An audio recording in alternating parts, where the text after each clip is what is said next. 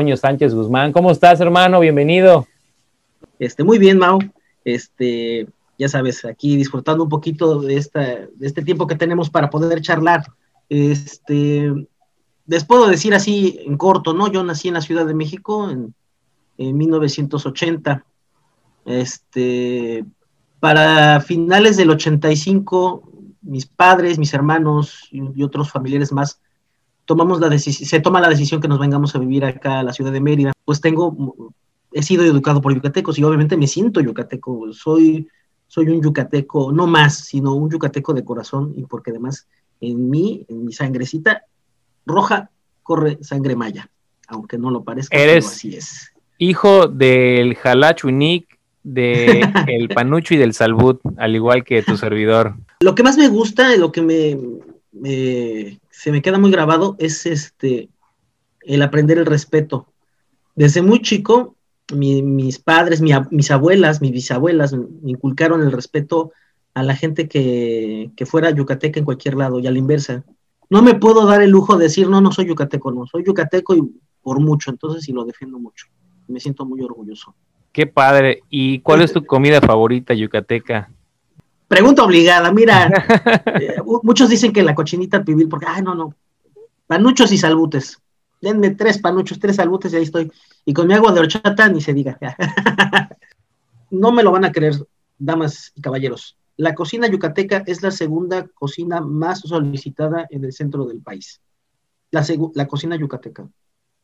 Entonces, estamos en, la obligación de defender la gastronomía yucateca, a como de lugar.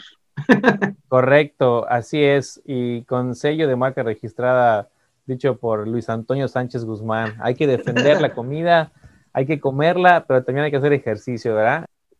Lo que más me apasionó fue el último deporte que fue hockey de pasto. Ahí me metí de lleno al deporte, ahí, ahí ya me metí eh, en más en forma con mi hermano, porque siempre iba junto con mi hermano, era mi hermano David Misael y yo, ¿no? Entonces, donde iba él, iba yo, donde iba yo, iba él. Entonces, siempre íbamos juntos en pareja. Entonces, en ese entonces eh, llegué a afiliarme a la Asociación de Hockey de, la, de Yucatán, que estaban haciendo. Un primo nos invitó, este, que estando él estando en el equipo de hockey de la UNAM, nos dijo que se estaba formando la asociación. Va primero mi hermano, ingresa. De hecho, mi hermano fue el primer, este, formó parte del primer equipo juvenil de, de sub-21. Él tenía apenas creo que 16 años y la edad mínima eh, para la sub-17, sub-21 era de, creo que 18 años y mi hermano era el más joven en ese entonces, fue el primero más joven. Al año yo ingresé y este, estuvimos ahí. Entonces, una de las cosas que de las que me siento orgulloso es que le ganamos a, en, una, en una Olimpiada Nacional a Jalisco en, en tiempos extras. Le ganamos por un gol y yo era el portero de esa selección mi hermano era uno de los, este, unas, eh, jugó una posición que era ala, es haga del equivalente al medio, pero medio extremo. Y a mí me tocó defender el arco yucateco incontables veces contra, contra Jalisco.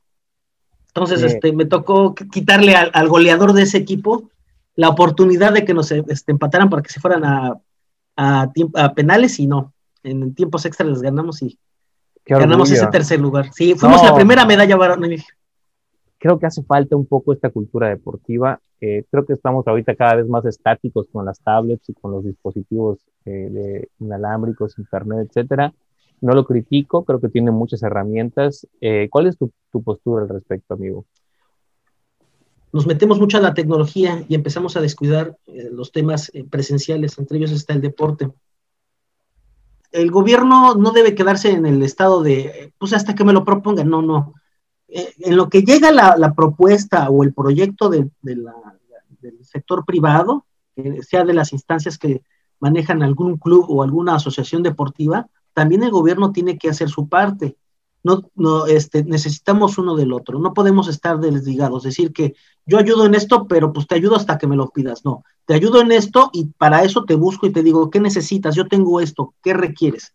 Entonces, Es, esa dinámica, uno del otro, uno del otro. Eh, regresando un poco a tu historia, amigo, eh, pues fuiste deportista, ganaste un campeonato. ¿Qué edad tenías en ese entonces? ¿Estabas en la prepa, en la secundaria? Mm, estaba, este, como diría de manera graciosa, estaba reforzando mis conocimientos de preparatoria. Estabas como yo, este. doctorado, yo soy doctor en prepa, hermano. Me la aventé hasta ah, los 21, entonces soy doctor en prepa. Estamos, creo que estamos en el mismo canal. Este, la brincamos, ya somos hecho, este, así lo hemos hecho. Puedes mandarme una canción eh, por la vía digital eh, o un pedacito para que sea el inicio de, del podcast que lo tengamos ahí, lo podemos pegar al audio, si, si, si sale por ahí, si no, no pasa nada, ya luego lo publicamos. No, no, si sale, sí te lo mando el ratito, terminando, lo vas a tener. Y es un compromiso con la gente, con, aquí con mi amigo Mau, para que lo tengan todos ustedes. Entonces, mi padre, desde eso, este, un poquito antes, pues, estudió música en el conservatorio, tuvo la fortuna de formar ese, fue uno de los formadores de, ese, de esa rondalla de la Escuela Nacional de Ciencias Biológicas, y cuando se vino acá, pues este, empezó también a hacer sus pininos dentro de la arte, la cultura, la música, este, hasta llegar el momento en que fundó el Colegio de Músicos de Yucatán, el cual eh, un tiempo lo presidió él y del cual yo estuve elaborando un tiempo. Este, también representa el Colegio de Músicos en diferentes este, instancias de, públicas. Entonces, pues qué, orgullo de este, también tener temas, este, temas culturales en, mi haber. En la cultura, por ejemplo, este, pues uno dirá, pues ya se acabó tu época de, de tocar, de cantar. De tenor. Doy, de tenor. Doy todavía algunas, este, algunos temas de asesoría al, Colegio de Músicos de Yucatán, al COMI, como se le abrevia. Dentro del arte yo soy adoro mucho tomar fotografías, me gusta mucho tomar fotografías este, de lugares este, eh, de paisajes o de lugares muy curiosos de la ciudad. Por ejemplo, tengo un par de fotos ahí de Jalapa, de los lagos que tienen en el centro y una pared llena de, flores. Esa me gustó mucho, yo la tomé. Ay, por ahí te la voy a pasar, nada más que la encuentre. Sí, podría ser para tu, porque cuando anunciamos el podcast eh, le ponemos una imagen entrevistado, entonces pues en la tuya podría ser tu, tu foto por ahí, ¿no? O la que encuentres. la, que, la que logre encontrar. Y también este, de, fotografía. Y también eh, durante un tiempo, en mi época de, la prepa y una parte de la carrera, me dediqué a escribir poesía, poesía libre. Este, uy, no, hombre. Hubo poesía que regalé y por ahí me volaron. Obviamente no me podía poner, este, hacérsela de tos por el simple hecho de que yo regalé ese poema. Y cuando vi que lo tenía, estaba a nombre de otra persona, y dije, no, pues ya está seguro, ya lo registro. Pero este, sí, el, deporte, la cultura, sí hay. ¿Qué hay que, qué hay que, lo que, hay que hacer cuando, para seguir manteniendo esta promoción? Pues es ir y literalmente estarles tocando y recordarles que se necesita algo. Presentarles, este, solicitarles por escrito de manera clara y precisa qué se requiere se necesita esto para esto. Y cada 15, 20, cada 15, 20 días preguntar, dame una respuesta, pero aquí viene el truco. Y esto es algo para, la, para los que están metidos en estos temas de, del deporte y la cultura. No pidan la respuesta de palabra, las palabras se las lleva el viento. Pidan la respuesta por escrito. Obliguen que la autoridad le responda por escrito. ¿Estás haciendo algo sí o no? Si estás haciendo, ¿qué estás haciendo? ¿Cómo lo estás haciendo? ¿Cuál es tu cronograma? ¿En cuánto tiempo está? ¿Tienes trabas? ¿Cuáles son tus trabas? ¿Cuál es el problema que tienes? ¿Cómo lo estás solucionando? ¿Por qué no me dejas formar parte de buscar las soluciones? Eso es lo que es necesario, que sea por escrito. Lamentablemente, este, juegan con la parte que la sociedad luego ignora o desconoce, eh, y no les dan una respuesta. Y si le dan la respuesta es de palabra y muy corta y nada clara. Y por eso la gente luego se enoja. Tú lo has, tú has de saber, Mau, que en algún momento has tenido algún cliente y te llega contando su historia y te dice toda la situación y cuando ya, lo, ya te contaron toda su historia, te encuentras que solamente de toda la historia es esto lo que le interesa, esta cosita, un tema muy concreto. Pero hoy la gente no lo sabe, porque no sabe cómo plantearlo. Nosotros tenemos que ayudarles. Entonces, en esta ocasión les estoy ayudando cómo manejar el tema eh, muy sencillo en tema de, deportivo y cultural. Escrita, solicite por escrito y pídalo. Vamos a remarcarlo, vamos a hacer una, una, una acotación ahorita, ¿no? Claro que sí, pues esa es la parte, ¿no? El derecho no solamente es para los abogados o los estudiosos del derecho o de las normas, sino también para mm, la sociedad. En todo caso, el abogado o el, el estudioso de las leyes es un facilitador, un conducto y una herramienta. Entonces, este, no, no, se preocupen para acercarse a su abogado de confianza para, para asesorarse, para platicar su problema en ese, en ese aspecto. Este, ay, que, fíjate que te quería platicar ahorita, ya cerrando ahorita este tema. Adelante. Eh, me, me, acordé, me acordé de una anécdota de la, de la carrera, una novatada. este, no me pasó a mí, le pasó a unos compañeros de un salón. Omitiré año, generación y gente conocida, pero es gente conocida que sale en los medios. Entonces, ¿a quién será? Lo único que puedo decirle es que se fue en la Facultad de Derecho, en sus antiguas instalaciones, esas que estaban por la clínica, ¿qué? 59. Ok. Yo estaba en primer, eh, estaba ingresando y estaba en primer año. Y llegó un muchacho, pantalón alto, muy alto, barbudo, bien peinado, su maleta de cuero muy sencillita, ¿no? Que le pide que le hagan su lista de quiénes son los que están presentes, porque a partir de hoy tienen, el que no esté, pues tiene falta, él no es como los otros profesores.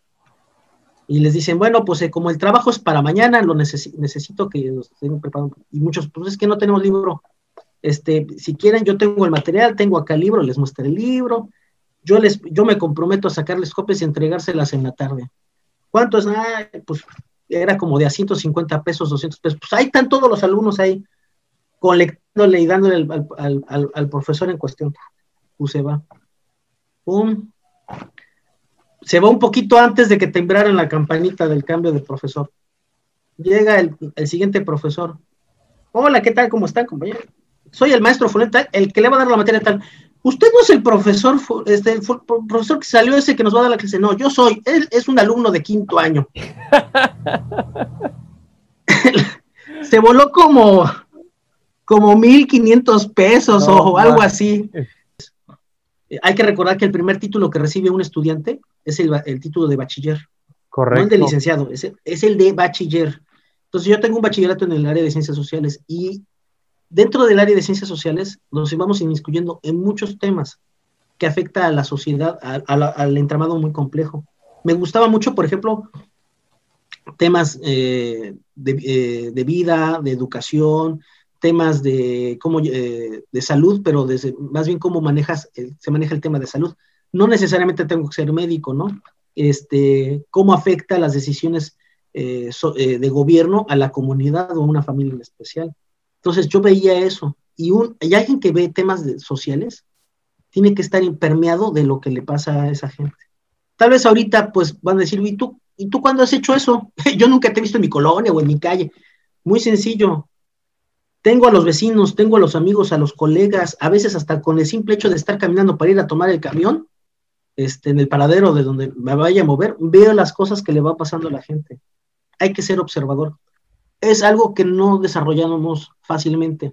Y una persona que sufre de síndrome como yo, de, déficit de atención, pues esto tiende a ser muy observadora. Lo primero que le llame la atención, vaya, observa un comportamiento, una actitud, una situación. Entonces, te das cuenta de la serie de problemas. Alguna vez un compañero, un amigo me dijo, este, que una persona que se le pase preguntando, ay, ¿cuáles son tus problemas? Este, pues se supone que deberías ya estar, este, saberlos, porque si estás preguntando es porque nunca has estado en la realidad de, la, de la, gente que sufre algún problema. Entonces, pues, tal vez ya yo no esté de preguntón. Sí, en algún momento debo de acercarme y preguntarle, oye, ¿qué te pasa? ¿no? Pero hay muchas cosas que puedo observar. Al menos el 85% de las cosas que yo veo este, no me las tienen que platicar, las estoy este, observando. Y de ese 85%, al menos un 70% las estoy viviendo de manera directa. Ejemplo, el trato del camionero que, te, va a conducir, te trata bien, te trata mal, para bien, para mal, eh, ir a pagar, la, este, tener un problema con el agua con la luz y tienes que ir a tratar con un funcionario y te trata mal. O el simple hecho de llamar por teléfono, oiga, no pasaron a recoger mi basura, y ver cómo te trata el, funcionario que está del otro lado, a veces es grosero, a veces simplemente agarra, te cuelga y no te vuelve a contestar. Entonces, son cosas que también las sufro. Entonces, agarrar y de preguntas, no, pues es que no es que no quiera. Una, por el tema de pandemia, para cuidarlos a todos. Dos, porque la mayoría de esas cosas las vivo. Tres, porque en el lugar por donde yo camino, desenvuelvo, los observo. Y cuarto, porque tengo amigos y conocidos de diferentes partes de la ciudad que me platican sus problemas. Y son situaciones que les, no, no solamente le afecta a ellos, les afecta a sus familiares, a sus amigos y por ende a todo el entorno de este, por donde se desenvuelven. Eh, de nada sirve que diga, ejemplo, ¿no? Que yo diga que soy un abogado o que tengo una maestría de tal o cual cosa, si no me comporto a la altura de las circunstancias. Esos títulos eh, no son para presumir, sino es para ayudar a la sociedad.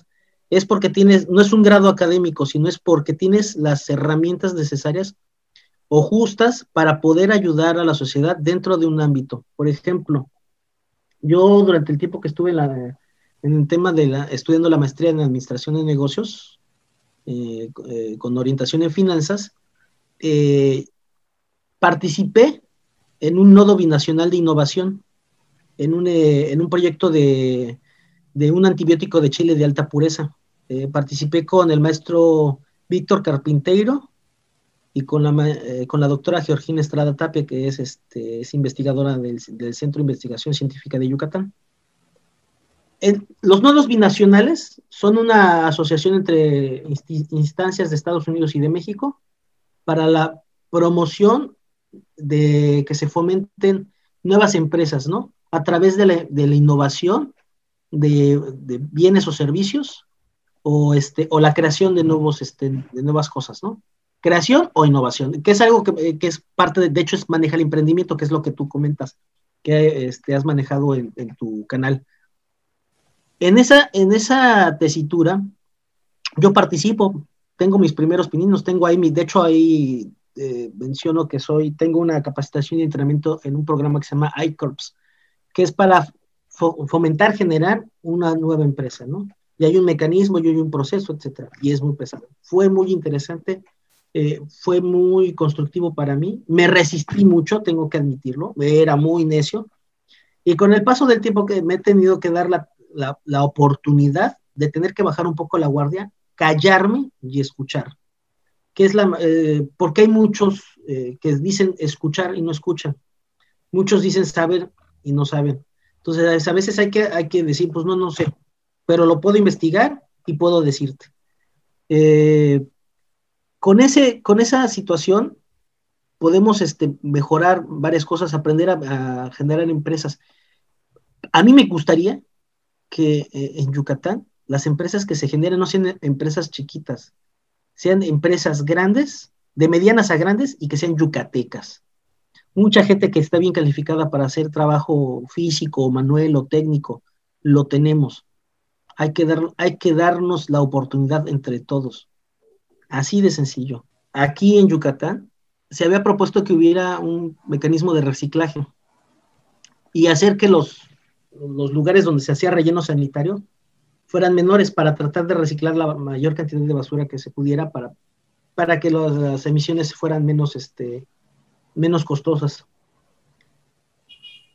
¿Qué pasó? Que no funcionó, pues a alguien le afectaba, no le convenía eso. Entonces, eh, esos, esos proyectos se fueron quedando estancados, estancados, hasta que llegó un momento que los tienen archivados y se perdieron. O sea, ahí están, pero nadie, nadie los usa. Entonces, de, nada sirve que la mentalidad este, cuadrada de algunas personas este, que sienten que atacan sus intereses económicos, eh, no nos permitan desarrollar lo que necesita la ciudad. Si es alguien que pretende eh, desarrollarse económicamente, algún empresario, el que sea, o algún medio o alguna entidad gubernamental, no le funciona, entonces significa que no está, está comulgando con las necesidades de la sociedad. Gobierno, entidades privadas y sociedad tenemos que estar comulgando por el mismo bien. Bien para todos, no, para uno, pues, sino que chiste. Y esto lo menciona porque el relleno sanitario va a llegar un momento en que tenemos que volver a aplicar eso y que se generen empresas que se encarguen de este eh, reciclaje de basura. No esperarnos al final. Ahorita, por ejemplo, la cantidad de basura que produce la ciudad de, de, Mérida es espantosa. Y va a llegar un momento que el crecimiento de la ciudad, la superficie que abarca, se consuma áreas este, verdes. Yo alguna vez le comenté a un amigo en corto, oye, yo creo que en algún momento, pues Mérida, nos guste o no, va a tener que empezar a tener edificios, no en el centro histórico, no, no, no las afueras, que ya, los, ya las unidades habitacionales existan de cuando menos cuatro pisos, obviamente departamentos amplios, pero tampoco que se quieran manchar en el costo, en algún momento. Pero tenemos que hacerlo porque si comparas una, la ciudad de Mérida de 1990 con la de 1995, del año 2000, 2005 y así sucesivamente, te vas a dar cuenta que la mancha urbana se ha extendido de tal manera que somos una masa gris. Por un lado, las entidades eh, gubernamentales tienen que modernizar sus procesos, pero modernizarlas ya. No, tenemos, no teníamos que habernos esperado a que llegara una pandemia, tenemos que haber estado modernizado antes. Te voy a hacer una, una crítica constructiva.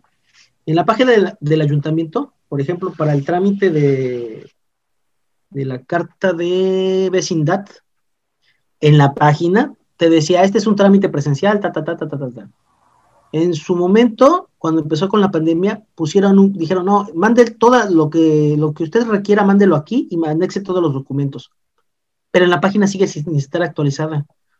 No sabes a quién se lo no dirigírselo, no sabes cuánto tiempo este, el ciudadano común no sabe cuánto tiempo le van a tardar en contestar.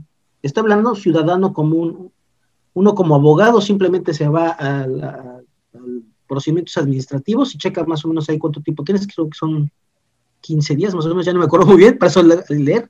De todos modos, ciudadano común no tiene idea. Y entonces a veces con la misma preocupación, es lo, que, lo mínimo que espera de la entidad es un correo electrónico que sea su acuse. Ya, tengo, ya tenemos recibido su información. Es lo mínimo que requiere. Con un número de folio para tener la tranquilidad de, ah, bueno, ya, ya lo vieron, ya lo están trabajando, ya nomás es cosa de preguntarles es modernizar los procesos, que los procesos estén señalados en los medios de comunicación correspondientes, en esta casa de la, página de Internet, y que tengan coherencia. Porque no, no, no, a veces hay ciudadanos, la mayoría de los ciudadanos son gente grande, ¿sí? Gente de arriba de los 50 años, 55 años en adelante, que trámite, y a veces lo que quiere es hacerlo pronto y reducir gastos para no, para no, porque para ellos es gastar con alguien que te, que un, alguien que lo gestione, pues sí se les hace pesado. Más temprano que tarde va a suceder esos, esos este, adaptaciones, esos cambios, esas, este, eh, esos nuevos, esas nuevas visiones que, que vamos presentando. Pues no sé más, qué más te podría platicar de mí, mi estimado Mau. Híjole, yo me le he pasado viviendo 20 mil cosas y muchas situaciones. Este, era empleado externo del registro público de la propiedad de comercio porque esa empresa le prestaba un servicio al registro público.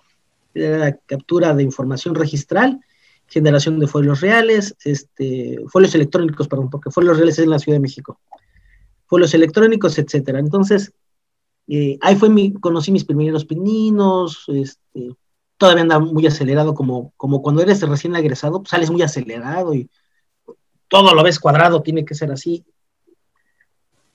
se me olvidaba que hay matices. Tú, tú ya lo conoces, ¿no? Como abogado hay cosas que puede estar así, pero hay matices. Según las circunstancias y el tema, se matiza sin romper la ley. Los matices son algo así como que el punto de flexión de algo, pero sin romperlo.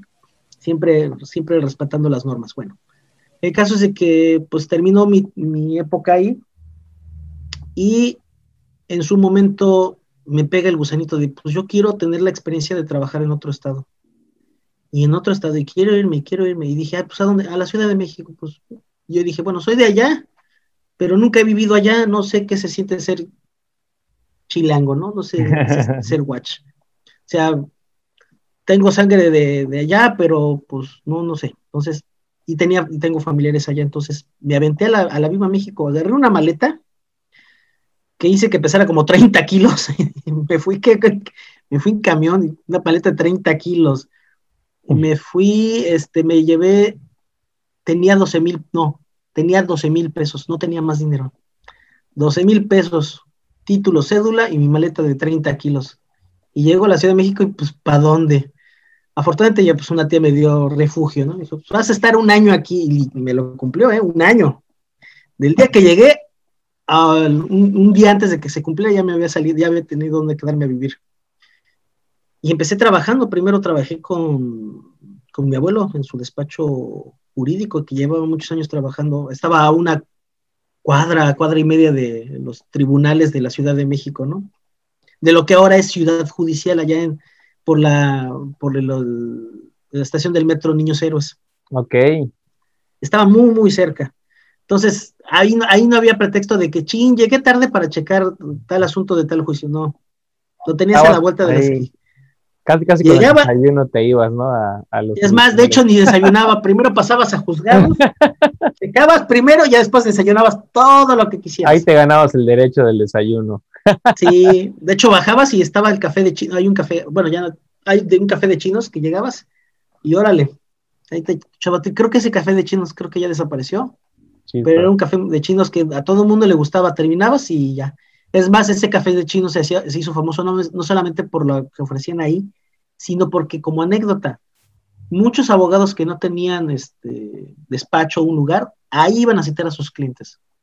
Entonces tenía sofás para, para sentar a sus clientes amplios y eran muy privados. Entonces, había, y, era, y tú pensarías, ah, pues ha de ser abogados jóvenes. No, esto de hacer oficinas en los cafés es, desde los abogados viejitos, viejitos, abogados que llevan 70, 80 años este, de edad y, y llevaban un buen rato litigando y así es como lo hacían. Entonces, muchos abogados se iban ahí. Yo, de, de hecho, yo eh, hubo clientes que yo me conseguí por mi lado y los iba a atender allá.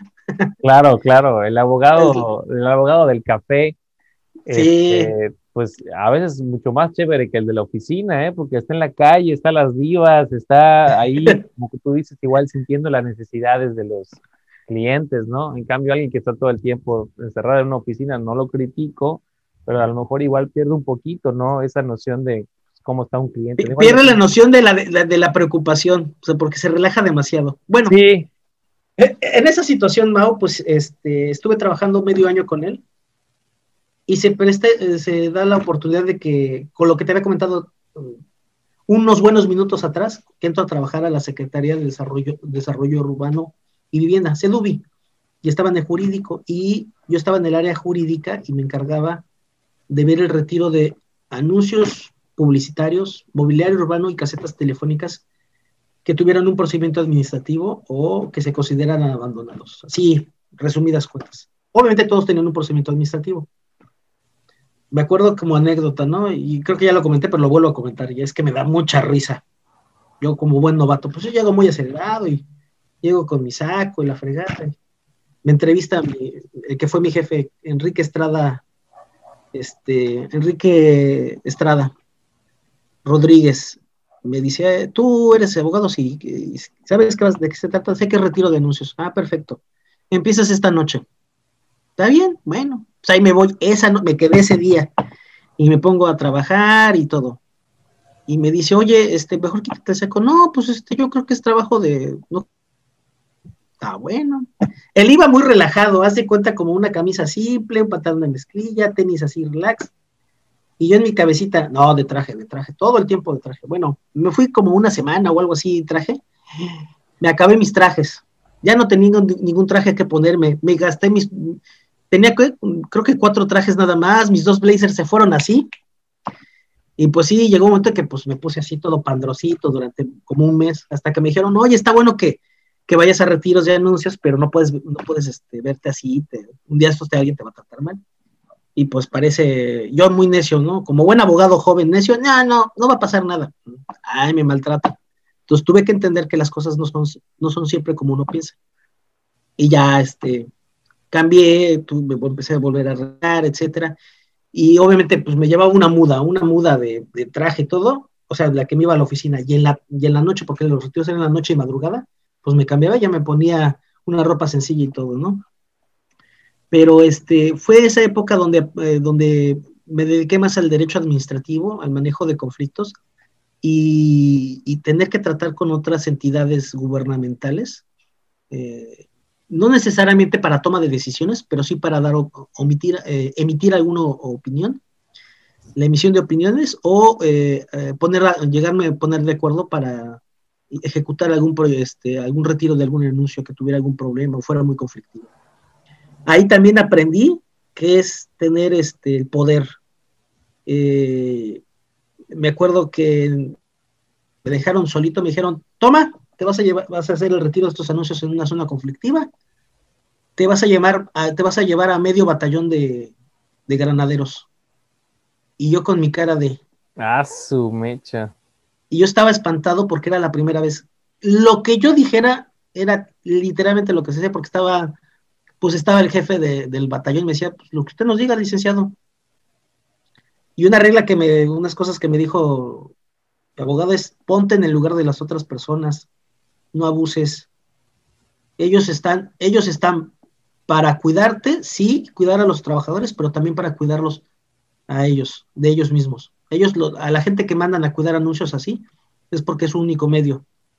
Y, eran, y eran zonas conflictivas porque eran este, terrenos, este, ¿cómo se llama?, ocupados de manera ilegal, y pues eran y la gente que ponía anuncios ahí les decía, pues yo te doy lana, pero cuídame el anuncio, ¿no? Entonces, eh, es, lo malo cuando empiezan a manipular a la gente por sus necesidades. Entonces sí, llegó un momento que les decía, a ver, si se ponen agresivos, nomás este, aguanten las agresiones, no los arresten o, o ah, hagan los que se sienten, si, los pueden, si pueden separar los agresivos, háganlo, hablen con ellos y sí, pero claro, como en todo trabajo no falta algún, algún granadero que se me, me acelera y ahí me tenías cabildeando con el jefe y con el granadero, no hagas eso, me vas a meter un problema, tú también, no ves las noticias. Y yo tenía que usar todos los recursos que se me brindan a la mente. A ver, no has visto las noticias, no has visto lo que le pasó a tu compañero de tal, que no sé qué. No, no querrás perder tu placa y tu puesto, no, no, no lo maltrates. Dije, nomás dile que se calme. Así. Entonces, desde ahí aprendí mucho que es tener el poder. O sea, tener 200 hombres a tu disposición, armados, con escudos, toletes, con camiones, pues sí, es muy peligroso. Entonces, no, digo, no todos los retiros eran así. Habían lugares donde sí era muy peligroso y tenía que llevar gente. Había, había momentos en que no. Con una simple patrulla o dos, este, o, dos motopatrulleros más que suficiente, no pasaba nada. Pero sí había momentos en que te, te pegaron un susto. Y este, de hecho, hasta yo sufrí un accidente. Eso no lo he contado. Esta es una premisa para, para nuestros, para ti, Mauro. Adelante. En un retiro en Santa Fe, eh, estábamos retirando anuncios en un terreno que estaba eh, baldío y al lado era un terreno este, ilegal, por gente que lo habían ocupado de manera ilegal. Y la gente estaba a la expectativa porque pensaba que también nos íbamos a meter con los anuncios de su terreno. Sí había procedimientos, pero no nos interesaban. Nos interesaban los, los que no tenían ningún predio y nomás este, quitar los anuncios. Y eran soportados grandes, de, de, no sé, 15, 20 metros y el peso de, pesaban estaban de entre 8 y 10 toneladas. Obviamente necesitas grúa, gente calificada, personas de seguridad. Y me acuerdo que en algún momento mi jefe me dijo, Luis, por favor, ve a buscar al jefe de, la, de los granaderos y necesito que pongan unos cuantos hombres aquí y otro lado. Ah, está bueno. Ahí lo voy a buscar. Oiga, jefe, lo busca mi jefe. ¿Cómo no? Está ahí adelante. Y se adelanta. Pero nota comercial, la calle donde yo estoy parado es oscura. No se veía absolutamente nada como en las películas pues como en las caricaturas, avancé como tres, cuatro pasos después de que se me adelantó y que me voy por una coladera. Ah. No había tapa. Y quedé, y quedé como en las caricaturas, con una pata acá, con un pie acá literalmente a la altura de la barbilla. No manches. Los brazos no se me veían porque los tenía metido en las bolsas y tenía, y solamente lo único que hizo que no me fuera era la pierna torada. No, qué dolor. Y yo estaba con el, y estaba todo espantado. Obviamente el, el, granadero se, creo que era capitán, no sé, o sargento, no sé, y se voltea este, para preguntarme más, me dice, licenciado, dice, licenciado, pues me ve que estoy ahí atorado. Y yo, ay, ayúdeme, no sea así. Y él estaba entre morirse de risa y, pedir auxilio.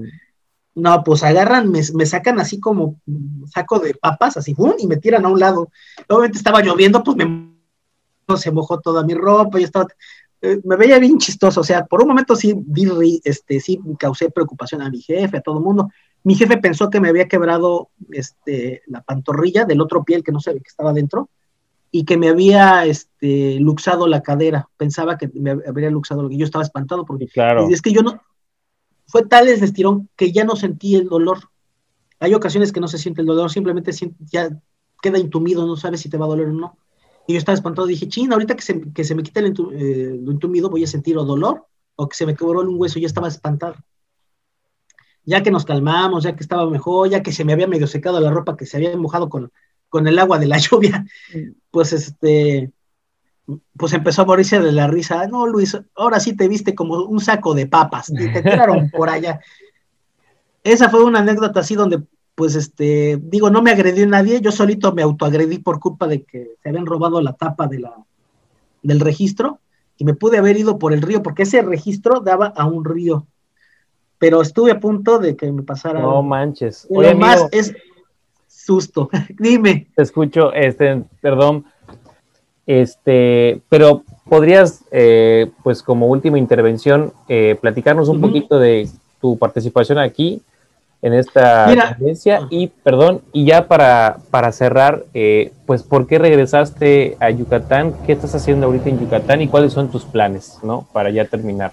Ok, vamos a, vamos a hacerlo más resumido, como tú dices, por el tiempo. en la agrupación liberal juaurista eh, Fraternidad y Justicia, entré eh, porque me gustaba mucho el tema de historia, de investigación, yo soy fanático de la historia de México. Yo creo que la historia de México que nos están enseñando en la escuela es de la onda prianista. Suena feo, no debería tocar ese tema, pero está muy manipulada y maltrecha.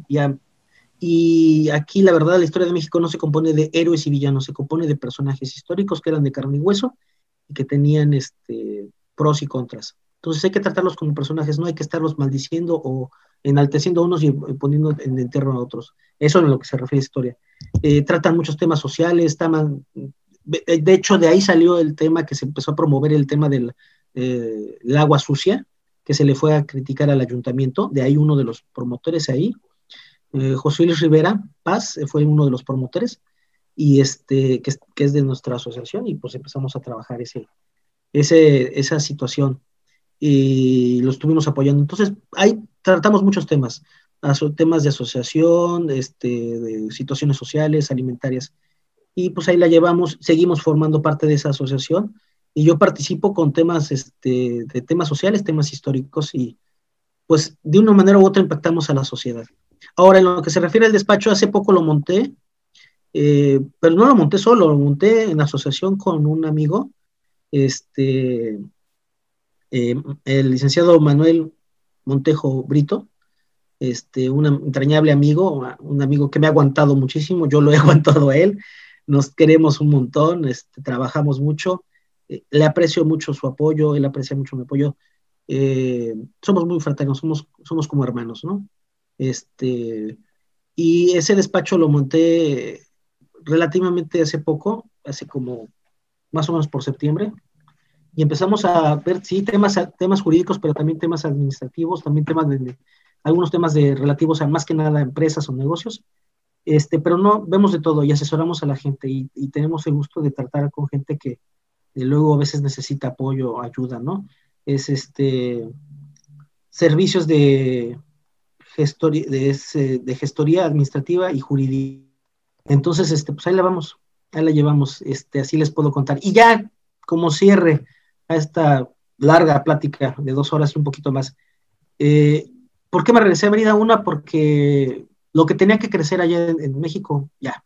No había, como digo, ¿no? No había quien me jalara para seguir subiendo este, dentro de la de mis este, cargos dentro de la administración pública. No había quien me jalara ni quien me empujara. Y tenía miedo de estancarme. Y una cosa es que aprendí es de que no te quedes en un lugar si te vas a estancar, porque si no, te vas a empezar a acomodar y se te va a olvidar lo por el cual tú estás ejerciendo la, carrera, ¿no? Entonces decidí mejor dar las gracias, me retiré, además de que para esas fechas un familiar estaba mal, entonces yo preferí regresar. Este, en esta vida siempre estamos arriba o abajo, es un, es un carrusel. Un día estás arriba, no estás abajo. Cuando estuve en CDV, pues estoy arriba, ahorita pues tal vez estoy abajo o intermedio o en el proceso de subir. Así que no me preocupa tarde o temprano volver a subir, pero quiero subir de la mano de todos, no despegándome de mis raíces. El día que haga eso, pues seré otro más del montón y no, de verdad que no. Quiero, que, quiero estar con todos mis amigos y con la gente que pueda conocer y que me siga guiando cuando tengan algún problema. Correcto, Luis, pues eh, mucho gusto. Yo creo que tendremos eh, oportunidad de seguir platicando, de seguirte conociendo. Eh, muchas gracias por todo este tiempo que nos regalaste. Te, deseo de corazón muchísimo éxito en tus proyectos. Gracias, gracias. este, con eso nos despedimos del podcast y terminamos de grabar y luego nos despedimos ya fuera del aire, por así decirlo. claro que sí. Un abrazo a los amigos, gracias por aguantarme. Él va a definir cómo va, qué tanto va a quedar los, este, esta entrevista. Un abrazo. Hasta luego amigos, de excelente servicio. Recuerden que estamos para servirles en el podcast. Nos ayuda mucho si nos siguen, si nos comparten. Eh, y pues muchas gracias por escucharnos. Hasta la próxima. ¿Cómo fue? No sé decirte cómo fue. No sé explicarme qué pasó. Pero de ti me enamoré.